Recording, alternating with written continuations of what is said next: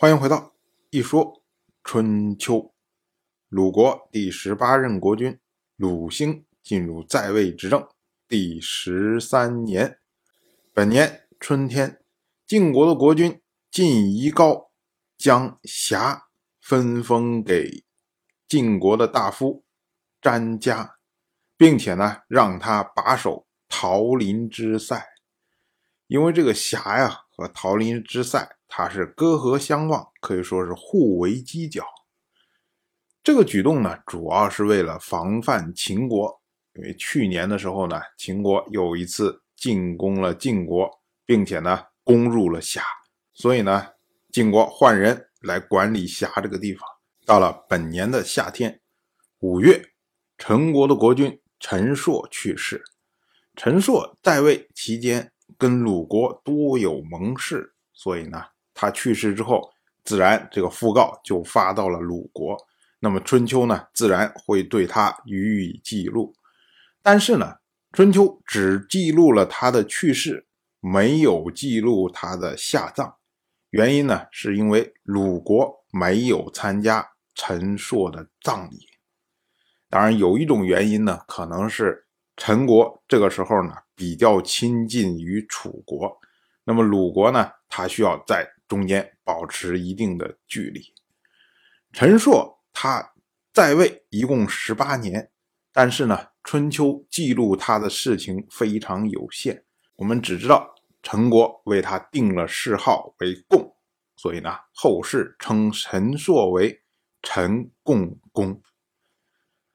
同样是本年的夏天，晋国的六卿在诸福会面。主要来讨论晋国最近所面临的各项危机。这个时候的晋国在西部和秦国打得不可开交，他在北方呢还面临着传统的敌人的威胁，而在中原地带呢则面临着楚国的进逼。更关键的是呢，国君这个时候比较弱小，那么就需要呢六卿。大家集中在一起来统一意见，讨论说以后的行动是什么样的。当时呢，晋国的主政大夫赵盾他就说：“他说如今呢，士会在秦，胡射孤在狄，这些人呢都知道我们晋国的底细啊，所以对我们来说真是大祸临头了呀！该怎么办呢？大家给出出主意。”结果，荀林父他出主意，他说啊，不如召回胡射孤。胡射孤善于外交事务，而且呢，又是功臣之后。荀林父的意思啊，就是说，因为胡适本来在晋国比较有影响力，而胡射孤这个人呢，人缘也比较广。我们现在面临的问题是无法整合中原的诸侯。那么胡射孤他善于外交，由他来负责整合中原的诸侯，然后帮助我们去处理敌人和秦国跟我们之间的关系。那这样的话呢，哎，我们所面临的问题可能就都解决了。可是呢，稀缺不同意。稀缺说啊，胡射孤这个人呢，任意妄为，而且最大。我们召回他，不如召回世会。世会这个人，他能够放低身段，而且呢有羞耻之心。他看似柔弱，但是呢可以保护自己不受侵害。况且呢，他谋略过人，最重要的是他没有罪。其实我们比较啊，胡射孤和世会，胡射孤当时义愤之下就可以。直接杀掉晋国的太傅杨楚父，这是任意妄为啊！他如果回到晋国的话，以胡氏的人脉和胡氏以往的功勋呢，谁敢保证他不在晋国清算以前的事情？所以召回他，就有可能成为晋国的祸害。